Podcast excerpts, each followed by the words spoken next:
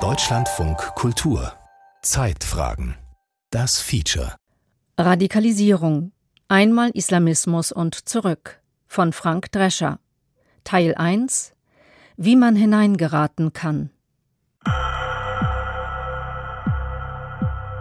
Das war jetzt nicht explizit wegen meiner äh, verstorbenen Tochter aus der damaligen Zeit. Es war auch allgemeine Überschneidung, weil ich mich immer schon für die Religion interessiert hatte. Ja, und das war halt einer der Auslöser, der auch dazu geführt hatte, was religiös betrachtet dann mit jemandem passiert, wenn man stirbt oder das Leben vorbei ist und äh, das Ganze. So fing es bei Rahim an, mit Anfang 20. Seine Suche nach Antworten endet mit einer Haftstrafe wegen Terrorismus. Rahim ist nicht sein richtiger Name. Der soll im Radio nicht zu hören sein. Da sagt er zu mir, Bruder, mach dir lieber Gedanken um die Strafe Gottes nicht um die Strafe der Menschen. Was tun die Menschen? Geben uns hier ein Dach über dem Kopf. Die geben uns Essen. Das ist doch keine Strafe. Ich bin wieder in meinen Haftraum gegangen und habe den ganzen Tag darüber nachgedacht, was dieser andere Gefangene mir gesagt hat. Und dann wollte ich auch so werden wie der Gefangene. Esmail hatte schon etliche Vorstrafen wegen Gewalt, Diebstahl und Drogen. Schwere Körperverletzung bringt ihn 2007 mit Anfang 20 ins Gefängnis. Dort wird Esmail fromm. Nicht nur sein echter Name, auch seine echte Stimme soll hier nicht zu hören sein. Es war ein großer Schock, dass ich feststellen musste, dass ich auf Männer stehe. Also irgendwie war es immer da, aber irgendwann habe ich festgestellt, ich bin schwul. Und ich dachte, ein, der einzige Weg daraus muss eine extreme Auslegung des Islam sein. Und dachte, okay, es ist was Schlechtes, etwas, was Gott nicht mag, also kann die Heilung auch nur durch Gott kommen. Tugay ist halbweise. Als Teenager will er sein Schwulsein, von dem noch niemand weiß, wegbeten. Dabei entwickelt er einen religiösen Eifer, der für seine Familie zur Belastung wird. Rahim, Esmail und Tugay. Alle drei haben als Jugendliche und Heranwachsende persönliche Krisen durchlaufen und sich dabei schleichend radikalisiert die Islamisten, die Extremisten, das gilt übrigens auch für die Rechtsradikaler, sind die besseren Sozialarbeiter. Das heißt, sie merken viel besser, welche Menschen gerade anfällig, welche Menschen gerade auf der Suche eine persönliche Krise machen und sprechen sie an. Sie schaffen Bindung, Emotionen, machen Angebote. Ahmad Mansour ist Psychologe. Seit vielen Jahren führt er Extremisten von den religiösen Abwegen zurück, auf die sie sich begeben haben, und deradikalisiert sie. Dabei hilft er auch ihren Angehörigen. Es ist nicht einfach, mit Extremisten ins Gespräch zu kommen, denn solange die Radikalisierten von ihrer Sache noch überzeugt sind, ist es schwer, sie überhaupt zu erreichen, weiß auch der Pädagoge und Politikwissenschaftler Thomas Mücke, der ebenfalls seit vielen Jahren Extremisten beim Ausstieg hilft. In erster Hinsicht muss ich direkt auf die Person zugehen und davon ausgehen, dass sie ein hohes Misstrauen zu mir haben. Und ich muss Interesse für die Person zeigen. Und dann kann ich versuchen, Türen zu öffnen, dass man ins Gespräch kommt.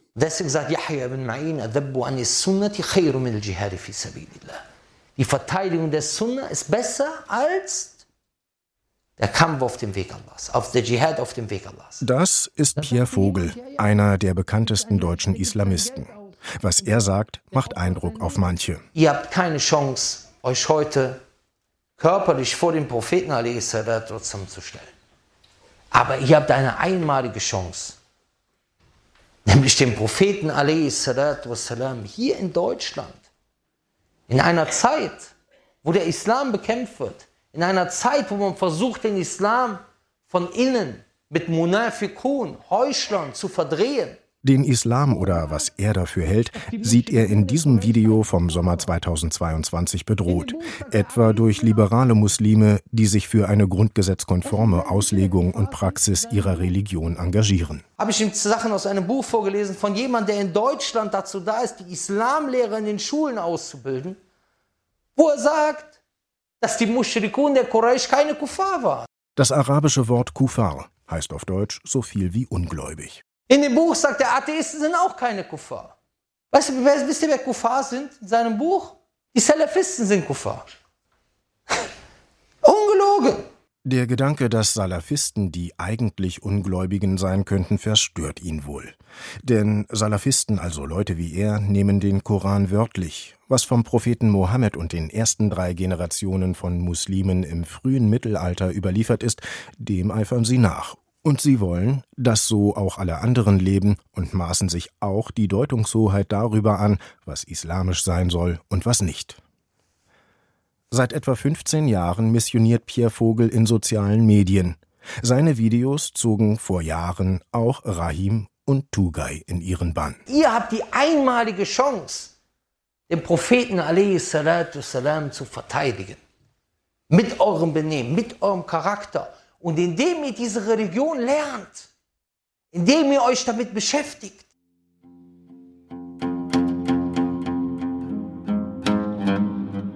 Bevor Rahim das erste Mal so ein Video sah, war der Islam für ihn vor allem Tradition. Rahim ist in Deutschland geboren und aufgewachsen. Seine Eltern stammen aus dem Mittleren Osten und haben ihm die islamische Tradition vorgelebt.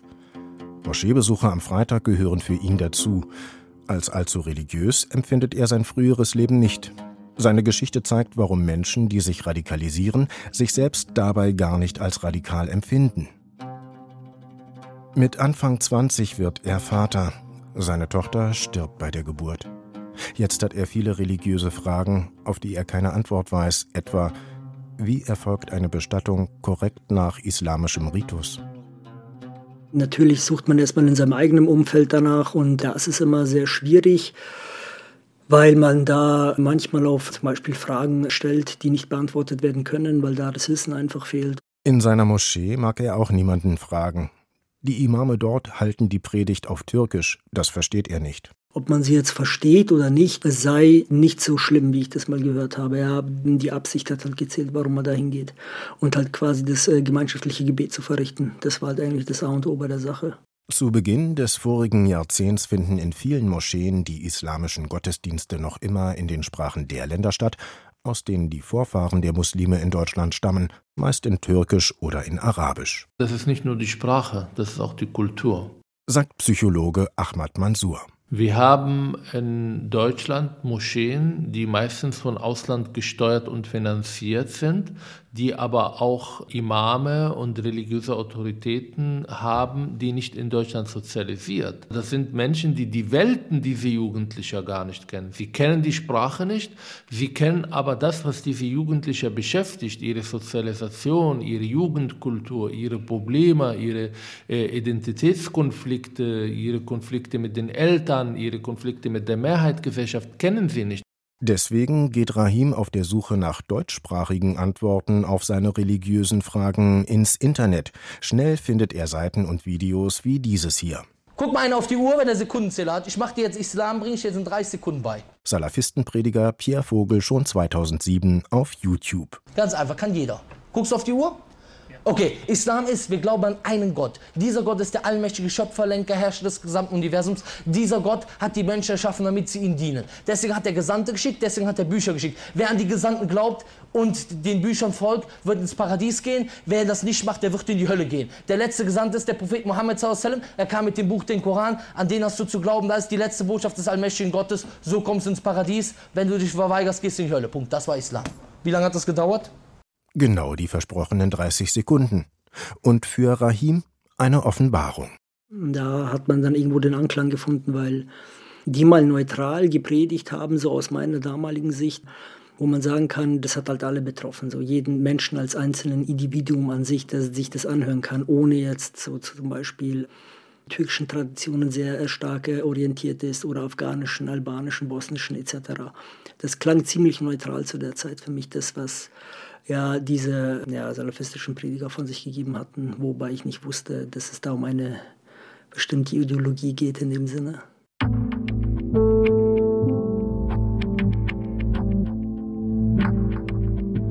Was Pierre Vogel auf YouTube erzählt, findet um 2010 in Berlin auch Tugay interessant. Seine Geschichte zeigt, wie eine starke Familie das Schlimmste verhindern kann.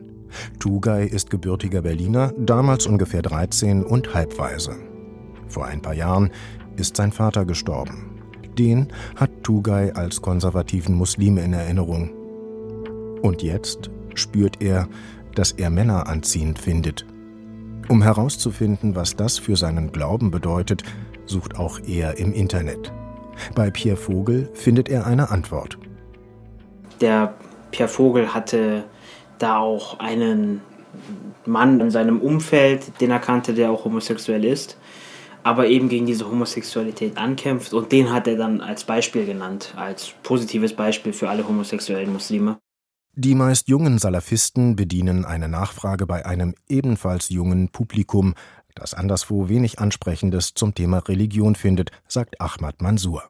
Diese Marktlücke haben die Salafisten großartig besetzt, indem sie auf Deutsch gepredigt haben und indem sie nicht nur in den Moscheen gepredigt haben, sondern in sozialen Medien, im Internet. Und da gab es ihnen die Macht über den Islam, über die Theologie, eigentlich äh, das letzte Wort zu haben unter Jugendlichen.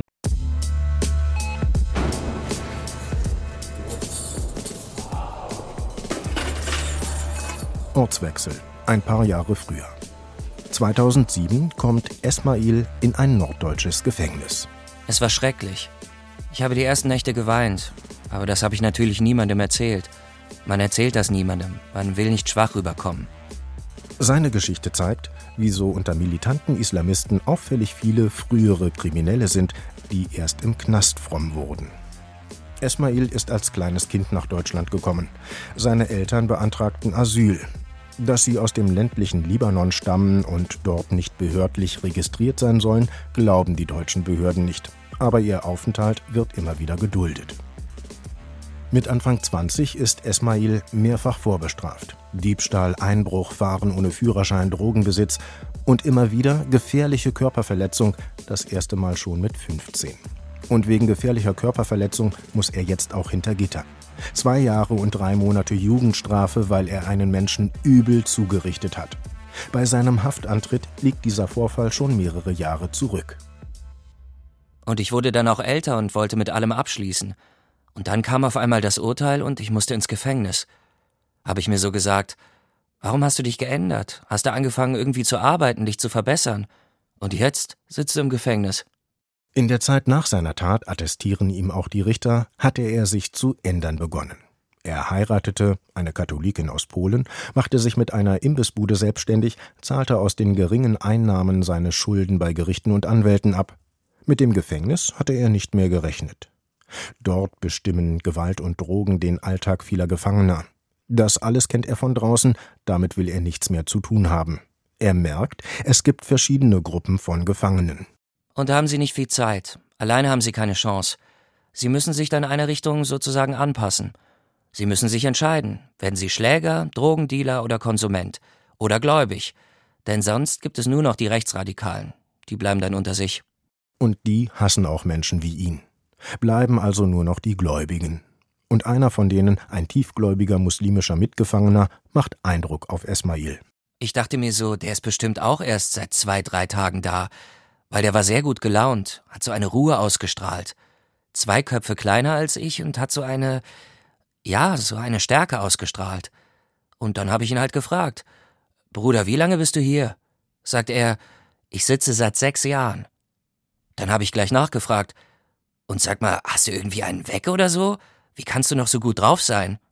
Das hat mich wirklich verändert. Dass der Mitgefangene ein Radikaler ist, erkennt Esmail nicht. Er war ja ein sogenannter Kulturmoslem. Das heißt, ich bin zwar Moslem, aber ich habe mich mit der Religion niemals auseinandergesetzt. Deradikalisierungsexperte Thomas Mücke. Ihn holte die Anstaltsleitung, weil sie Esmails Hinwendung zur Religion für gefährlich hielt. Und da fing er ja an, sich mit dieser Frage zu beschäftigen. Und das ist das Einfallstor für diejenigen, die dann die Möglichkeit sehen, der ist beeinflussbar, weil er auch ohne religiöse Kenntnisse, man ihm ja alles sagen kann, was der Islam ist. Auch Rahim merkt nicht, dass er sich in die Gesellschaft von Radikalen begibt. In der Moschee lernt er eines Freitags einen zum Islam konvertierten Deutschen kennen. Der erzählt ihm von einer anderen, einer deutschsprachigen Moschee. Rahim geht mit und fühlt sich dort gleich viel wohler. Die sind ziemlich offen gewesen. Also erstens waren da mehrere Nationalitäten so vertreten an sich und das hat es halt ausgemacht. Dort wurde auch viel auf Deutsch gepredigt und auch erzählt auf Deutsch. Das lag eher so im Vordergrund, dort auf Deutsch zu predigen. Und auch an sich die Gemeinde war ziemlich offen, sehr freundlich und alles. Vor allem viele junge Leute waren dort. Ja, in anderen Moscheen sieht man immer nur die älteren Männer, die älteren Herren und da war es genau das Gegenteil eigentlich. Dass das sein erster Schritt in Richtung Radikalisierung sein könnte, ahnt er da noch nicht. Ahmad Mansour. Kein Radikaler, den ich kennengelernt habe, wird damals von sich sagen, er sei radikal, sondern sie haben das Gefühl, anzukommen, die sind leidenschaftlich dabei, sie begreifen das nicht. Was bedeutet Tarot? Sprachlich jemand, der seine Grenzen überschreitet. Inhaltlich alles, was neben Allah angebetet wird, bedeutet Tarot. Das ist Ibrahim Abu Naji, ein weiterer Prediger, den Rahim auf YouTube entdeckt. In diesem Video von 2011 erklärt er zum Beispiel ganz genau, was ein Tarut sein soll, also ein Feind des Propheten Mohammed. Zum Beispiel derjenige, der mit etwas anderem richtet, als was Allah offenbart hat. Der mit etwas anderem richtet als der Koran. Es Tarut. Der französische Gesetze oder italienische Gesetze oder weltliche Gesetze anstatt den Koran als Gesetzbuch nimmt. Ab 2012 lässt Abu Naji kostenlos Hunderttausende Koranexemplare in den Fußgängerzonen vieler Städte verteilen. Rahim ist von der Idee angetan. Dann habe ich halt gefragt, ob ich da mal mitmachen kann. Ja. Und es hieß, ja, wir sind so viele Leute, das hat so ein bisschen Kriterien und dies und das, da musst du warten. Da habe ich halt eine Zeit lang gewartet und irgendwann mal wurde das weitergegeben an den nächsten, weil der eine nicht mehr wollte oder nicht mehr konnte aus irgendwelchen Gründen. Und dann konnte ich halt da mitmachen. Radikalisierung sind immer Prozesse. Die fangen nicht damit an, dass jemand eine Waffe nimmt und Anschläge plant oder nach Syrien und Irak ausreist oder sich Terrororganisationen anschließt, sondern sie fängt an, dass man seine Verhaltens ändert, dass man bestimmte Moscheen besucht, dass man in sozialen Medien bestimmte Aussagen macht, dass man unterwegs mit bestimmten Personen. Mit seinen neuen Kumpels erlebt Rahim auch einiges.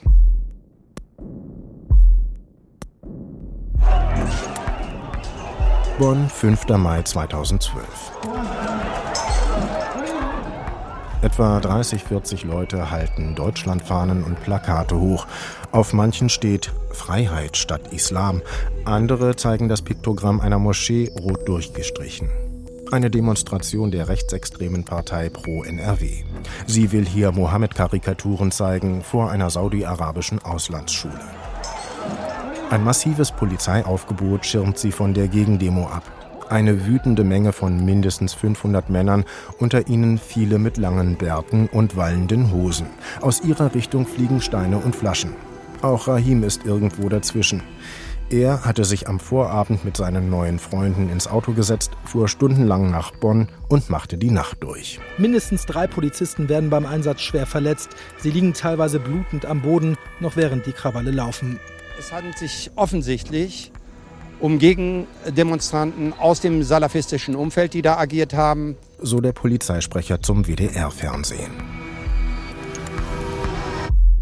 Was aus heutiger Sicht eigentlich ja, ziemlich schwachsinnig ist, das, ach egal, ja, dass ich darunter gefahren bin, okay. Aber sei es drum, ja. Das war Sinn und Zweck der Sache, zu sagen, hey, zu verhindern, dass die quasi diese Plakate zeigen. Rahim kassiert eine Anzeige wegen Landfriedensbruch. Und der Staatsschutz bestellt ihn zu einer sogenannten Gefährderansprache ein. Ein knappes Jahr später bringt ihn seine neue, eifrig praktizierte Religiosität wieder in Konflikt mit dem Gesetz, wie dieses YouTube-Video dokumentiert. Wenn einer Freiheit redest, warum hast du dann ein Problem mit Moscheen hier in Deutschland? Das ist keine Freiheit. Das ist deine Ideologie, die du hier verbreitest, dein Müll einfach nur, okay? Wir haben ein Problem mit einer Moschee, die von einem arabischen Staat finanziert wird, der Al-Qaida, Taliban und Hamas finanziert. Was halten Sie von Al-Qaida? Rahim im Wortgefecht mit einem Rechtsextremisten in einer Fußgängerzone, der dort Reden über den Islam schwingt und Moscheen verhindern will.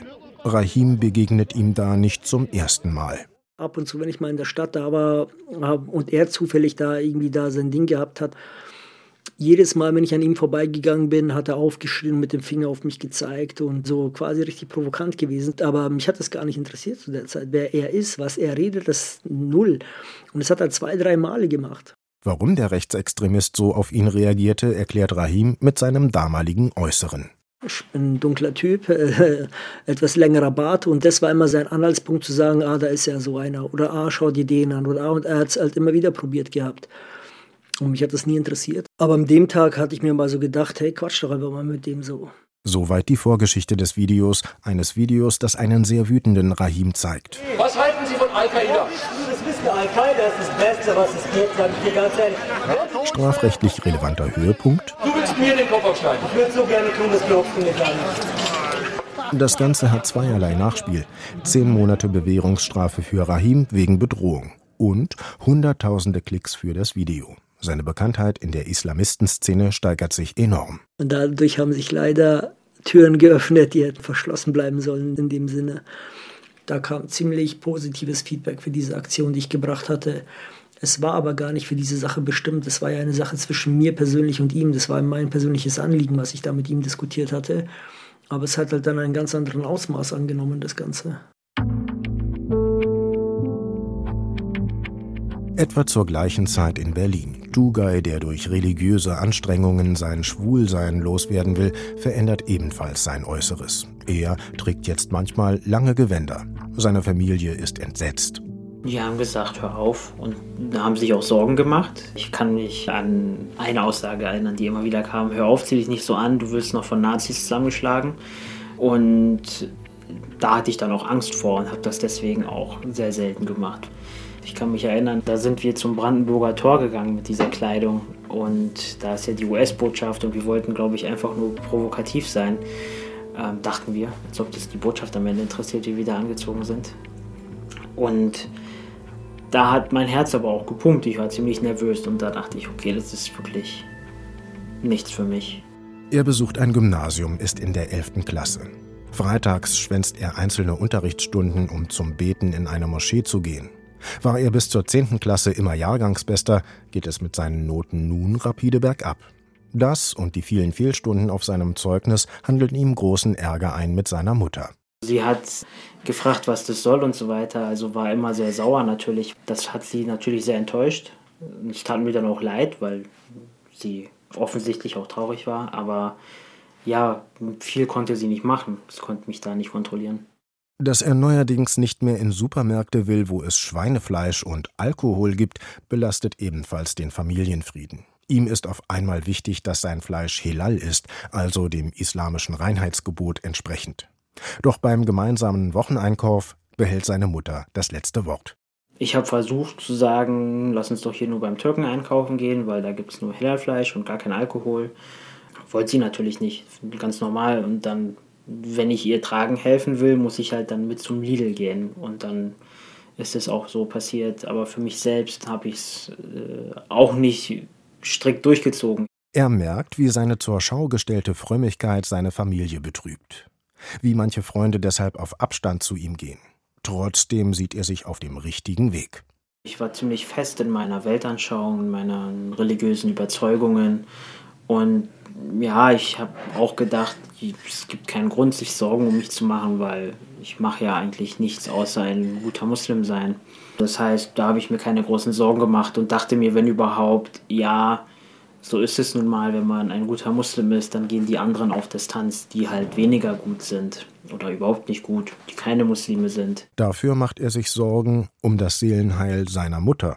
Ich hatte Angst, dass sie in die Hölle kommt, dafür, dass sie bestimmte Sachen nicht einhalten will, dass man eben nicht da einkaufen geht, dass man immer zum Freitagsgebet gehen muss, fünfmal am Tag beten muss und so weiter. Und das ist auch eine Sorge, die ist mir bei vielen aufgefallen, die ich so kennengelernt habe. Die waren alle viel radikaler, viel religiöser als ihre Eltern. Und das war eine Sorge, die wir alle geteilt haben, dass unsere Eltern in die Hölle kommen dafür. Und das war deswegen auch immer Bestandteil des Gebets dass Gott den Eltern verzeiht dafür, was sie eben falsch machen, was ihnen falsch beigebracht wurde. Ziemlich arrogant eigentlich. Den Streit mit seiner Familie, sein Versagen in der Schule, diesen Preis zahlt er für seinen radikalen Glaubenseifer.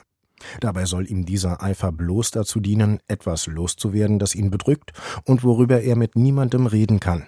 Seine Zuneigung zu Männern. Ich dachte, ich kann nur heterosexuell werden, wenn ich auch wirklich ein guter Muslim bin. Ein guter Muslim werden, das will auch Esmail. Aus anderen Gründen. Für ihn ist der Islam ein Weg, sich von den im Knast kursierenden Drogen fernzuhalten und Ärger aus dem Weg zu gehen. Wenn ich bete und mich jeden Tag an meine Pflichten halte, dann habe ich keine Zeit für Drogen. So habe ich mich selber auch irgendwo therapiert und mir gesagt, guck mal, wenn du dich an deine Religion gehalten hättest, dann wärst du ja hier nie gelandet, weil Religion verbietet Drogen. Religion verbietet Gewalt. Religion verbietet das. Religion verbietet alles, was mich hier reingebracht hat. Ich habe dann auch das gespürt und ich wurde auch selbstbewusster und stärker. Schon bald lässt Esmail sich einen langen Bart wachsen und will seiner Frau am Besuchstag auf einmal vorschreiben, wie sie sich kleiden soll. Außerdem treibt er, ohnehin von kräftiger Statur, jetzt öfters Sport. Ein kraftstrotzender junger Mann mit neuerdings langem Bart, gewachsenem Selbstbewusstsein und einer neu gewonnenen Autorität unter den Mitgefangenen, das macht die Gefängnisleitung misstrauisch. Bei Rahim ist es der Tod seines neugeborenen Kindes, bei Tugay der Tod des Vaters und seine aufkeimende Homosexualität, bei Esmail die Erfahrung, nicht dazuzugehören, die Haftstrafe und die Trennung der Eltern. Alle drei machten tief einschneidende Erfahrungen in jungen Jahren. Das sind Faktoren, die nicht nur bei diesen drei Fällen, sondern bei vielen anderen dazu führen, dass eine persönliche Krise entsteht und diese Menschen auf der Suche sind. Sagt Psychologe Ahmad Mansour. Sie suchen nicht nach Religion, sie suchen nicht nach Radikalisierung. Sie suchen erstmal nach Entlastung, sie suchen nach Antworten, sie suchen nach Ende dieser äh, persönlichen Last und Krise. Und leider finden viele in unserer Gesellschaft diese Entlastung in radikaler Gruppierungen, weil die Zivilgesellschaft noch nicht so stark, um Angebote zu machen für diese Menschen, sie zu erreichen. Für die Salafistenszene wird der Bürgerkrieg in Syrien 2013 ein großes Thema. Das säkulare Assad-Regime gegen eine Vielzahl Islamistenmilizen, darunter den salafistischen Islamischen Staat. Mit dieser Lesart wollen sie Unterstützung mobilisieren dass sowohl der syrische Diktator als auch die westlichen Staaten gegen die islamistischen Terrormilizen stehen, ist aus Sicht der Salafisten wieder ein Beweis, dass sich die Welt gegen die Muslime verschworen hat. Syrien ist auch für Tugay ein Thema. Ich habe tatsächlich viel darüber nachgedacht, auch nach Syrien zu fahren. Ich war zu der Zeit ziemlich depressiv, weil ich eben immer noch homosexuell war, weil mein Vater tot war, weil nicht so lief, wie es laufen sollte im Leben zu dem Moment. Und ich dachte, das ist auch ein Schlüssel zum Paradies sozusagen oder wie so ein Shortcut ins Paradies. Jetzt kommst du halt schnell hin, wenn du dort stirbst. Und das wäre dann schnell gegangen und ich wäre tot. Das wäre wie so ein Suizid, der erlaubt ist. Rahim kann sich dem Thema Syrien ebenfalls kaum entziehen. Das Problem lag halt darin, dass die Propagandavideos seitens der Islamisten und alles immer mehr wurden in dieser Hinsicht. Und natürlich ja viele Prediger, die bekannt sind, darüber gepredigt hatten. Und dann hieß es ja, macht Spenden, helft auf jede erdenkliche Art und Weise, bla bla. Und irgendwann mal war das halt nur noch im Fokus, das Ganze. Trotz seiner Bewährungsstrafe wegen Bedrohung des Rechtsextremisten gelingt es ihm nicht, Ärger aus dem Weg zu gehen. Er reißt Wahlplakate von dessen Partei ab und wird dabei von der Polizei erwischt. Er fürchtet den Widerruf seiner Bewährung. Außerdem hat er gerade seine Arbeit verloren. Ihn hält nichts mehr. Um dem Knast zu entgehen, sieht er einen Ausweg, ein Kampfeinsatz für den Islam. In Syrien. Naja, wenn alle Stricke erstmal gerissen sind und man keinen Ausweg mehr hat und nur noch den, und ich selber nicht weiter weiß, einem quasi bestimmte Behörden im Nacken sitzen, dann denke ich nicht, dass da viel Wahl bleibt. Ja, so einfach ist es. Zu der Zeit auf gar keinen Fall, vor allem nicht, wenn man so eingestellt ist und weiß, hey, ich kann da jederzeit hin, wenn ich will. Er kauft sich ein One-Way-Ticket nach Adana im Südosten der Türkei. Von dort sind es noch zweieinhalb Autostunden bis zur syrischen Grenze. Über Facebook hat er Kontakt zu Leuten aufgenommen, die ihn nach Syrien einschleusen können. Schließlich steht Rahim am Ufer eines Flusses, der die Grenze zwischen den beiden Ländern bildet. Am anderen Ufer erwarten ihn Mitglieder einer Islamistenmiliz. Radikalisierung. Einmal Islamismus und zurück. Von Frank Drescher. Teil 1. Wie man hineingeraten kann. Es sprachen der Autor und Philipp Lind. Ton Christiane Neumann und Christoph Richter. Regie Beatrix Ackers. Redaktion Martin Hartwig.